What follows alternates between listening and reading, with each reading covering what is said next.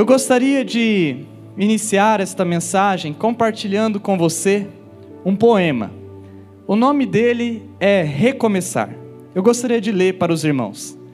Este poema diz assim: Não importa onde você parou, em que momento da vida você cansou. O que importa é que sempre é possível e necessário recomeçar. Recomeçar é dar uma nova chance a si mesmo é renovar as esperanças na vida e o mais importante, acreditar em você de novo. Sofreu muito nesse período? Foi aprendizado. Chorou muito? Foi limpeza da alma. Ficou com raiva das pessoas? Foi para perdoá-las um dia. Sentiu-se só por diversas vezes? É porque fechaste a porta até para os outros. Acreditou que tudo estava perdido? Era o início da tua melhora. Pois é, agora é hora de iniciar, de pensar na luz, de encontrar prazer nas coisas simples de novo. Que tal um novo emprego? Uma nova profissão? Um corte de cabelo arrojado, diferente? Um novo curso? Ou aquele velho desejo de aprender a pintar, desenhar, dominar o computador ou qualquer outra coisa. Olha quanto desafio. Quanta coisa nova nesse mundão de meu Deus te esperando. Está se sentindo sozinho? Besteira. Tem tanta gente que você afastou com o seu período de isolamento. Tem tanta gente esperando apenas um sorriso teu para chegar perto de você. Quando nos trancamos na tristeza, nem nós mesmos nos suportamos ficamos horríveis. O mau humor vai comendo o nosso fígado até a boca ficar amarga. Recomeçar. Hoje é um bom dia para começar novos desafios. Onde você quer chegar? Sonhe alto, queira o melhor do melhor, queira coisas boas para a vida. Se pensarmos pequeno, coisas pequenas teremos. Já se desejarmos fortemente o melhor e principalmente lutarmos pelo melhor, o melhor vai se instalar na nossa vida. E é hoje, o dia da faxina mental. Joga fora tudo que te prende ao passado, ao mundinho de coisas tristes, fotos, peças de roupa, bilhetes de viagens e toda aquela tranqueira que guardamos quando nós julgamos apaixonados. Jogue tudo fora. Meus irmãos, se este poema ele fosse meu, eu terminaria afirmando assim: recomece sim, principalmente esvaziando o seu coração e ficando pronto para a vida e esperando o melhor de Deus nessa vida.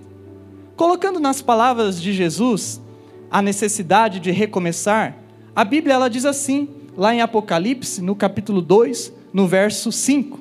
O texto diz assim: Lembra-te, pois, de onde caíste, arrependa-te e volte a praticar as primeiras obras. Vamos ler juntos comigo esse texto? Lembra-te, pois, de onde caíste, arrepende-te e volte a praticar as primeiras obras. Olha para este texto. Ele diz que nós podemos recomeçar. É verdade que ninguém pode voltar atrás e construir um novo começo, mas qualquer pessoa, meu irmão, pode começar a partir de agora a construir um novo final para a sua vida, um final completamente novo. O nosso Deus, ele é um Deus de segundas chances, é um Deus de recomeço, é um Deus que faz tudo novo. E talvez hoje existam aqui pessoas que estão prontas para abandonar um sonho, talvez uma visão que Deus deu, algo de Deus para a sua vida.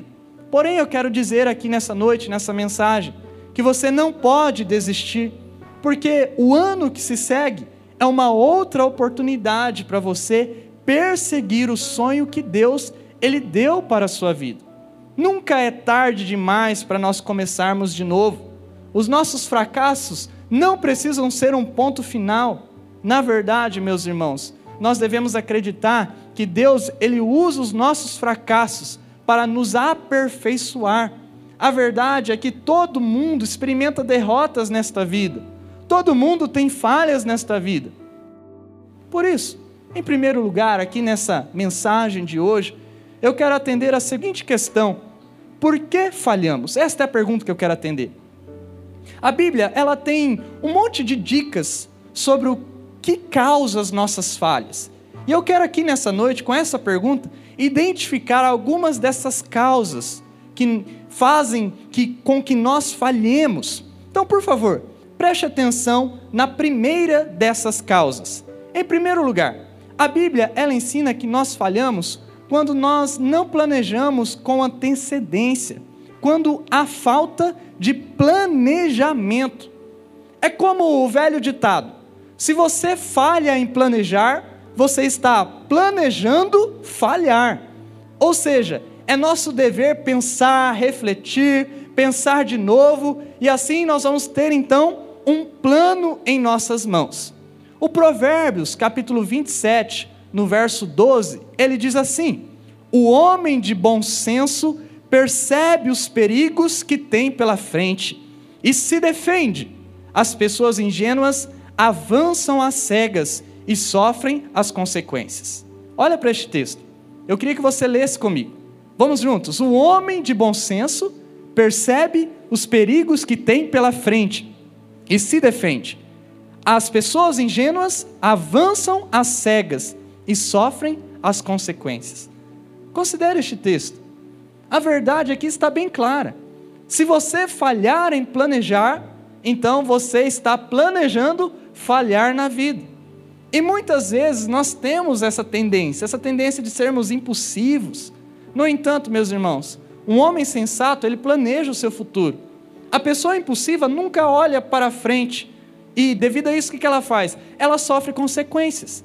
Essas pessoas, elas são como esse texto aqui, são ingênuas e elas avançam às cegas, e por isso o sofrimento se instala na vida dessas pessoas por falta de planejamento. Provérbios 16, no verso 9, ele diz assim também: Fazemos planos para a nossa vida, mas é o Senhor que orienta os nossos passos. Olha para este texto também com atenção, porque Deus espera que nós tenhamos planos, mas ao fazê-los, nós devemos contar que Deus vai nos dirigir. Uma das razões pela qual nós falhamos é que simplesmente nós não planejamos. Nós não colocamos os planos nas mãos de Deus. Nós não oramos a Deus. Quando nós olhamos para a história de Noé, por exemplo, Noé é um símbolo do planejamento. Ele estava fazendo a arca, mas não estava chovendo. Não estava chovendo quando Noé construiu a arca. De jeito nenhum, ele teve que esperar 120 anos para vir o grande, a grande chuva, o dilúvio. Isso é o que nós podemos chamar de planejamento a longo prazo. Por 120 anos, ele trabalhou na arca, ele construiu. Então, a lição é clara para nós. Nós falhamos porque nós não planejamos. Em segundo lugar, a Bíblia ela ensina que nós falhamos quando nós subestimamos o processo da conquista, quando nós não valorizamos o processo da conquista. Então surge aquele convencimento falso que vem no nosso coração, que diz que a gente já chegou lá. É uma falsa ideia de conquista. Quando nós pensamos que nós já temos tudo, então aí nesse momento é necessário cuidado. Nós nunca podemos pensar isso. Você nunca pode chegar a lugar algum se você pensa que já está lá. O orgulho nos faz falhar. E um dos sintomas do orgulho é pensar que nós não precisamos de conselho nenhum, não precisamos de ninguém. Isso acontece quando nós achamos que temos tudo já, que sabemos tudo e que então nós chegamos à conclusão que não precisamos de nenhuma pessoa. Você já agiu assim na sua vida? A Bíblia, ela diz em Provérbios no capítulo 18, no verso 18 também. Diz assim o texto: Uma simples moeda jogada para o alto pode resolver questões e disputas entre homens fortes e importantes. Olha para este texto aqui. Ele está contando de uma futilidade.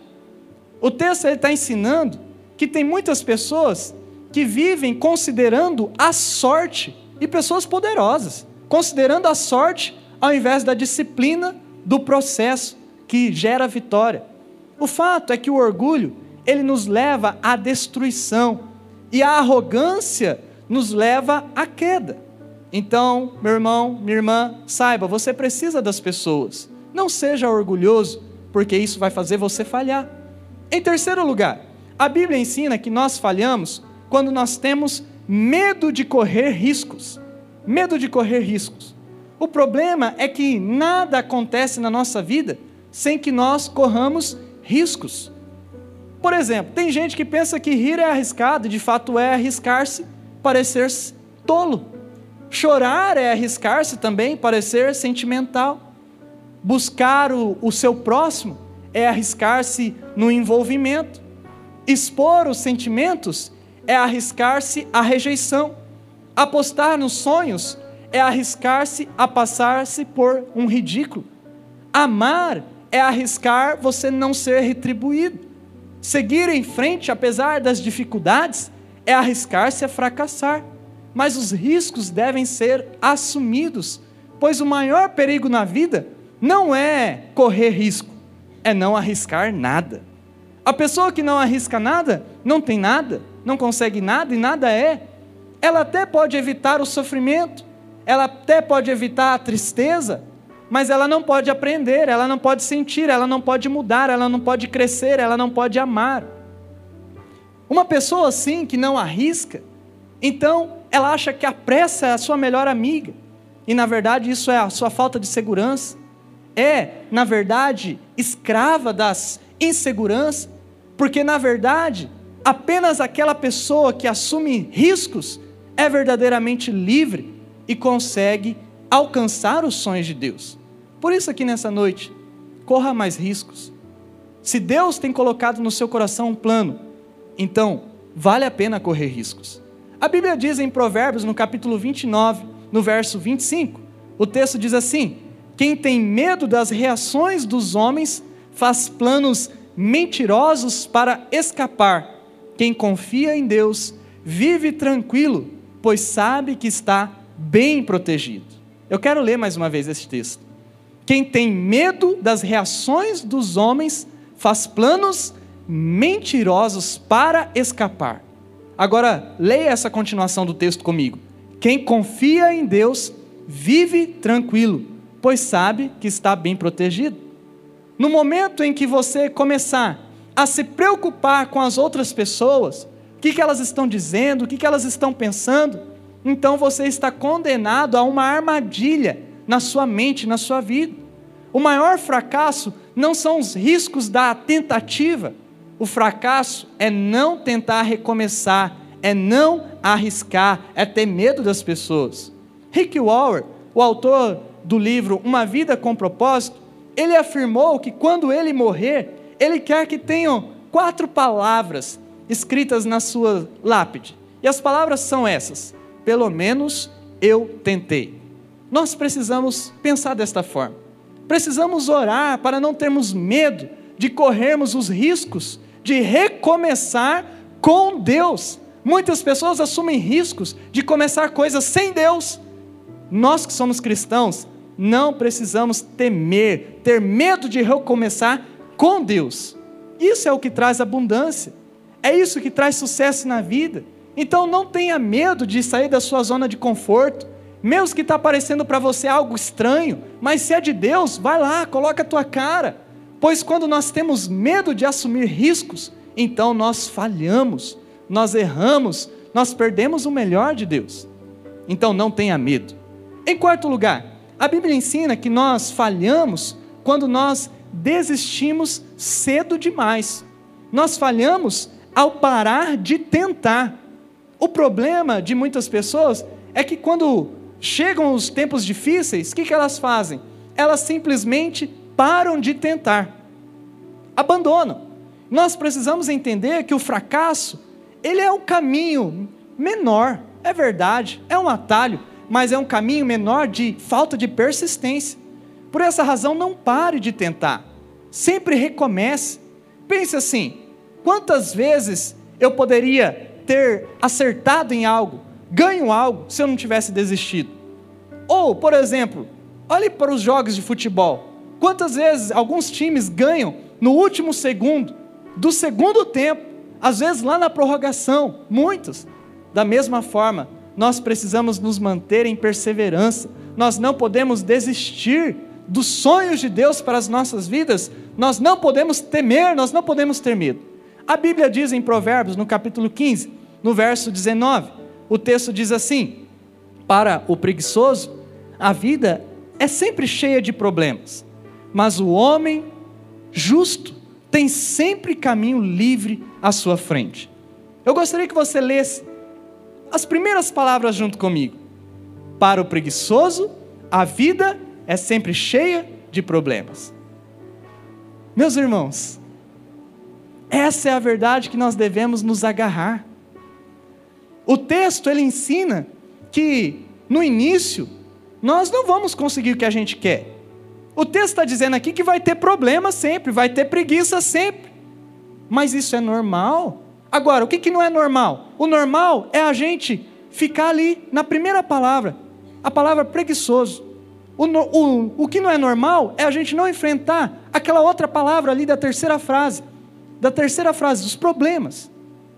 O que não é normal é a gente não confiar em Deus. Deus deseja que nós façamos mais diante das dificuldades. Deus ele deseja que nós tentemos novamente, que nós recomecemos. Muitas vezes o sucesso está somente ao virar mais uma esquina. Muitas vezes o sucesso está somente em tentar mais uma vez. Talvez aqui você esteja frustrado de tantas vezes que você tentou, mas Deus está te dando uma palavra. Tente mais uma vez. Tente mais uma vez. Porque aquele que tenta em Deus, em Cristo, com a força de Jesus, vence. Em quinto lugar, a Bíblia ela ensina que nós falhamos, meus irmãos, quando nós não ouvimos a Deus. Nós falhamos por não escutar Deus, não ouvir a voz de Deus. A palavra de Deus está repleta desses princípios aqui. Princípios que podem tornar a nossa vida aquilo que Deus deseja que ela seja. Mas a maior parte do tempo, nós não queremos ouvir a Deus, mas sim, nós queremos ouvir os nossos sentimentos. Muitas pessoas afirmam assim: ah, eu sinto que esta é a, esta é a coisa certa a fazer, mas eu sei que isso aqui, que eu acho que é o certo a fazer, eu sei que isso aqui não combina com a palavra de Deus. Muitas pessoas dizem isso, e isso é uma tragédia. O fato é que a palavra de Deus é geralmente oposto às nossas inclinações naturais. A palavra de Deus é oposta aos nossos sentimentos. Deus diz que o caminho para ganhar é dar, por exemplo.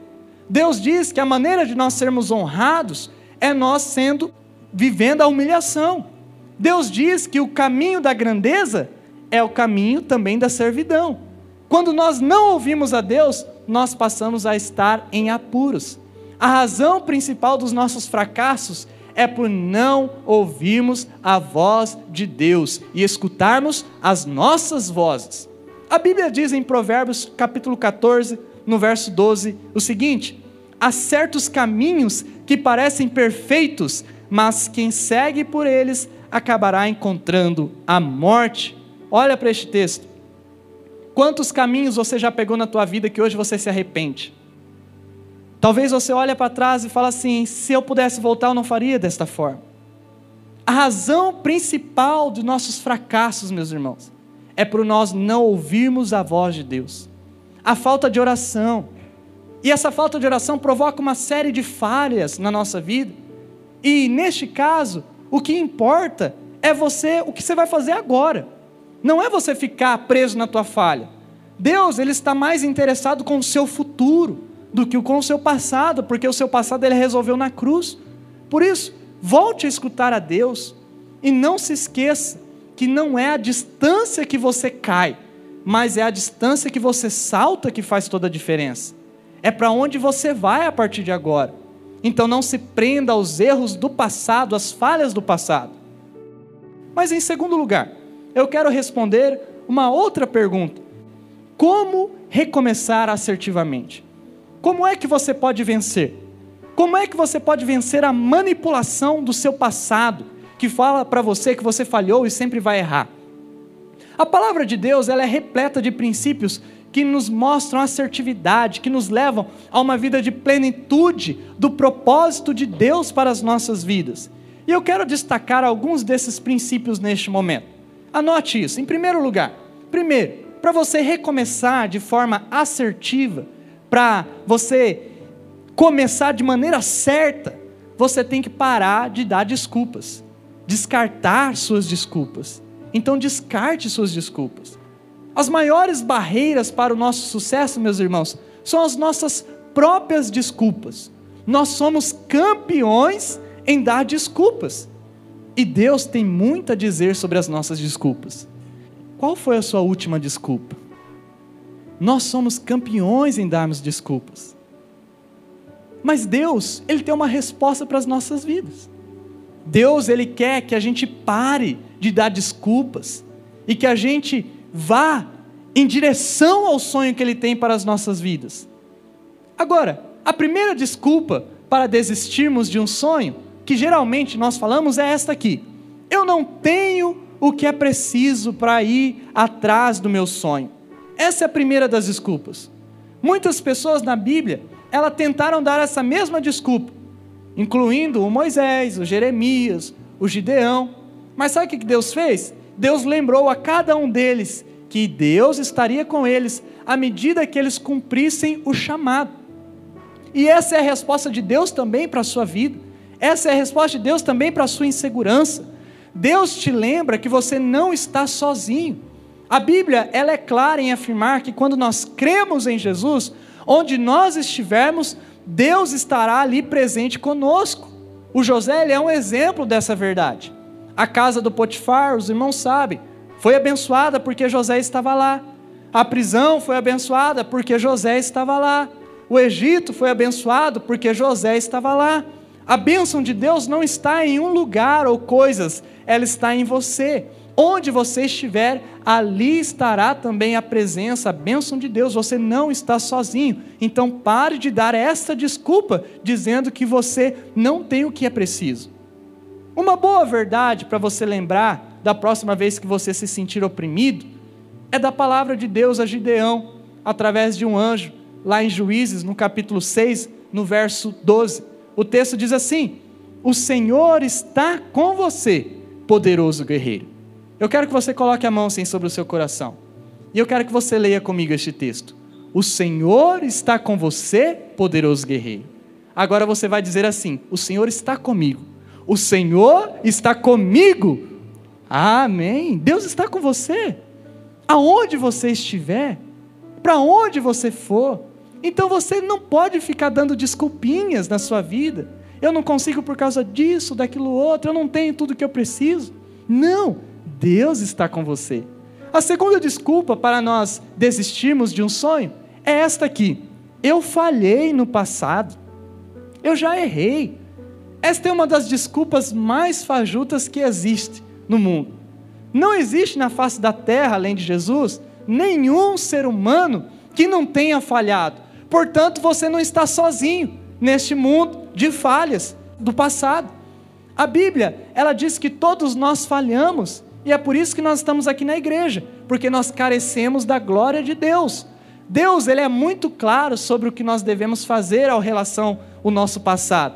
Lá em Isaías 43, no verso 18 e 19, o texto ele diz assim: Esqueça o que aconteceu antes e não pense no passado Veja o que vou fazer de novo. Já está acontecendo.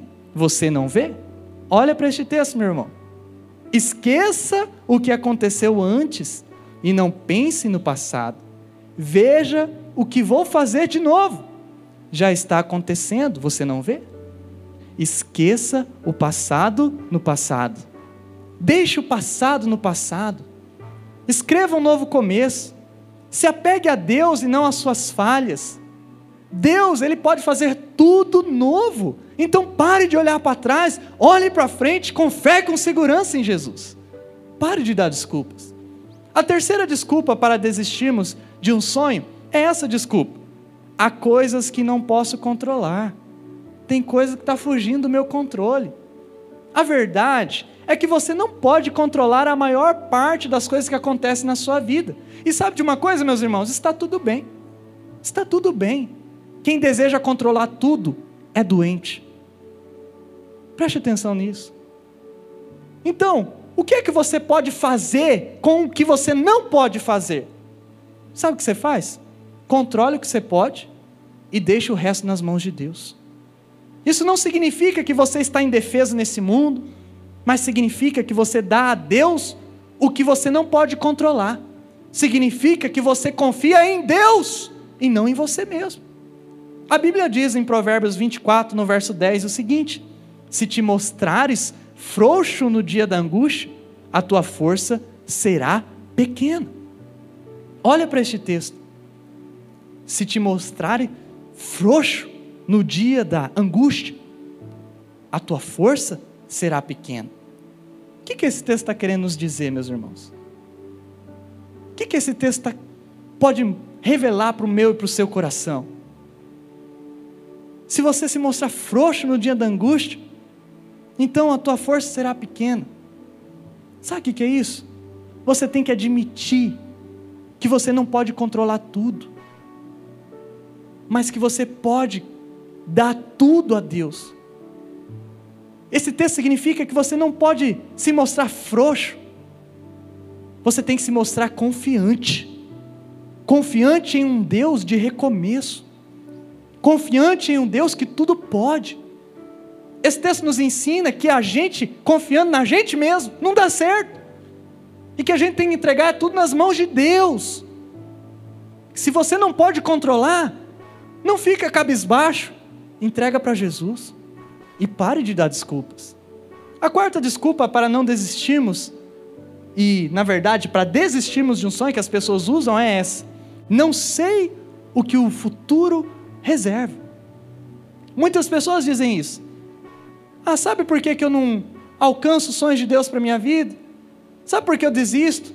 É porque eu não sei o que o futuro reserva. A verdade é que nós nunca saberemos do nosso futuro. Nós nunca sabemos o que está reservado lá.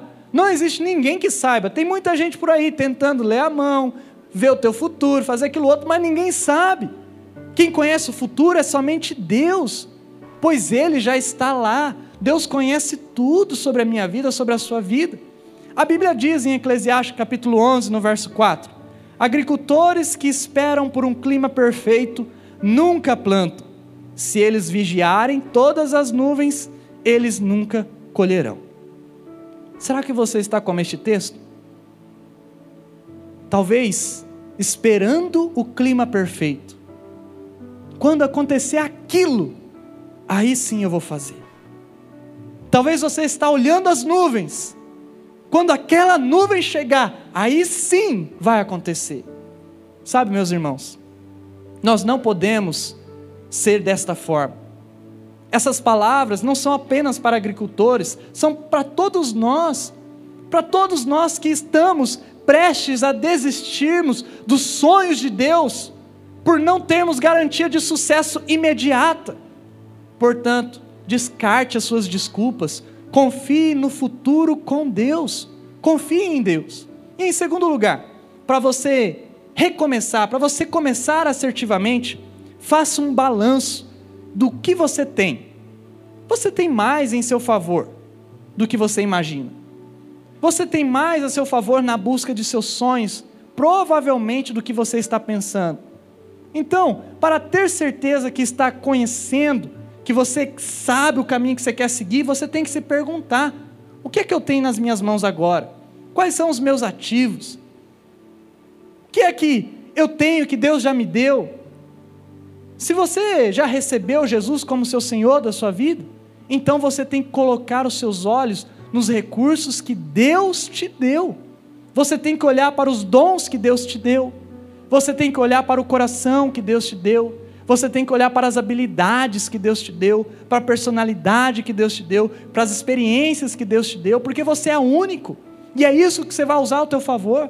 Então faça o balanço dos seus ativos, seus recursos, seja eles físicos, financeiros, educacionais, considere os seus dons, faça um balanço e descubra que você já aprendeu. Considere a sua experiência. Hoje eu estava falando sobre isso com a minha esposa, que ela está num projeto de vida. E ela está desenvolvendo algo na vida profissional dela e ela disse para mim que não, não, não sabia fazer. E eu falei assim: Mas o que, que você está fazendo lá no teu trabalho? Eu estou ensinando professoras. E eu falei: Como que você não sabe nada? Você está lá ensinando. Se você está ensinando é porque você sabe. Aí ela falou: Mas eu ensino elas. Eu não sei ensinar outras. Eu falei: Então essas é o teu público que você pode ensinar. Você tem que descobrir o que é que você tem, o que é que você já é, e parar de olhar amanhã. Então lembre-se de todas as lições que você aprendeu na sua vida. Lembre-se do que você aprendeu nesse último ano, em sua família, em sua casa, no seu ministério, sobre como Deus ele está agindo na sua vida, nas áreas da sua vida. Não desperdice as lições que você já aprendeu, por quê? Porque essas lições, a sua experiência, são seus bens preciosos. Faça um balanço do que você tem e assim você pode recomeçar assertivamente, você pode agora acertar. Em terceiro lugar, para começar assertivamente, leve em conta a pergunta: quem que poderia me ajudar nisso? Considere seus parceiros. Muitas vezes as pessoas não conseguem realizar os seus sonhos porque elas são muito orgulhosas e não querem pedir ajuda não querem olhar para o próximo e serem humildes, entenderem que precisa dessa relação de humildade para aprender mais. Você pode precisar, talvez, recrutar um grupo de conselheiros. Talvez você vai precisar de um grupo para ajudar você a realizar um sonho na sua vida. Por isso, considere os parceiros. A Bíblia diz em Provérbios, no capítulo 15, no verso 22, diz assim o texto: Os planos dão errado com poucos conselheiros, muitos conselheiros trazem sucesso. Olhe com sabedoria esse texto aqui. Olhe com o seu coração. Perceba, nós precisamos de pessoas sábias ao nosso redor. Quem são os seus parceiros? Você tem que escolher gente certa para andar com você. Você não pode ficar pensando assim: ah, todo mundo quer ver eu destruído, ninguém quer saber de mim. Não! Deus levanta pessoas para nos abençoar, mas é você que tem que saber escolher as pessoas certas para ajudar você naquilo que você não é bom. Em quarto lugar, para recomeçar, para começar assertivamente, haja com fé. Deus, ele não se comove com as nossas reclamações. Sabe quando a gente era criança, que a gente sabia que se fizesse uma reclamação, uma murmuraçãozinha, talvez o pai e a mãe ia chegar pertinho, não aquela murmuração de reclamar do pai e da mãe, mas aquele, estou com dor de cabeça, estou passando mal, não quero ir para a escola hoje. Às vezes a gente acha que Deus é assim, Deus não é assim, não. Ele é movido por nossa fé. A nossa fé é poderosa em Jesus. Ele nos deu isso, não é reclamação. Jesus disse assim em Mateus 9, verso 29: seja-te feito segundo a tua fé. Leia comigo esse texto em voz alta. Seja-te feito segundo a tua fé. Agora eu te pergunto: você tem fé? Seja-te feito segundo a tua fé. E você sabe que você tem fé quando você está agindo com coragem, tentando fazer algo que não pode ser feito através do seu poder então você tem que definir metas, definir metas para a sua vida. Você tem que dizer assim: com a ajuda de Deus, eu vou realizar essa tarefa, eu vou fazer tal coisa em tal data, eu vou conseguir, pelo poder de Jesus, eu vou alcançar os meus alvos. Tem que ter fé, porque Deus, Ele honra a nossa fé. A maioria das pessoas nunca estabelece esse tipo de fé, esse tipo de meta, especialmente, preste atenção, especialmente as pessoas de grande potencial elas fracassam porque não têm fé. Talvez essa palavra é para você. Talvez você é cheio de habilidades.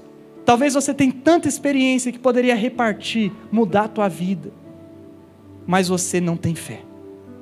Então se pergunte hoje: quais são as metas que você estabeleceu para você mesmo? Você tem que agir com fé para conquistar isso.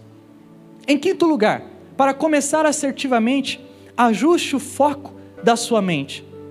Para começar um novo e você cumprir o sonho de Deus para a sua vida, você precisa mudar a sua forma de pensar.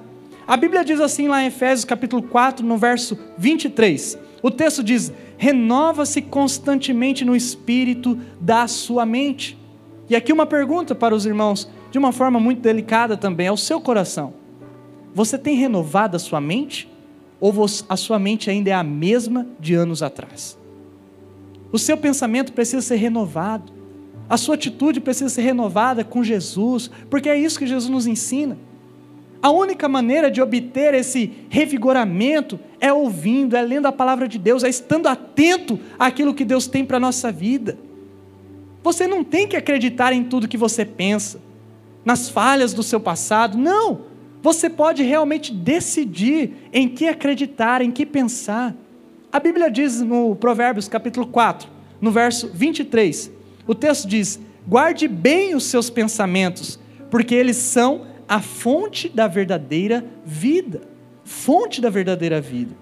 Então, substitua qualquer pensamento que não esteja de acordo com a Bíblia, com a verdade de Deus. Ajuste o foco da sua mente. Pense nas coisas de Deus. Renove a sua mente para viver o melhor de Deus. E em quinto lugar, para começar assertivamente, confie que Deus sabe tudo.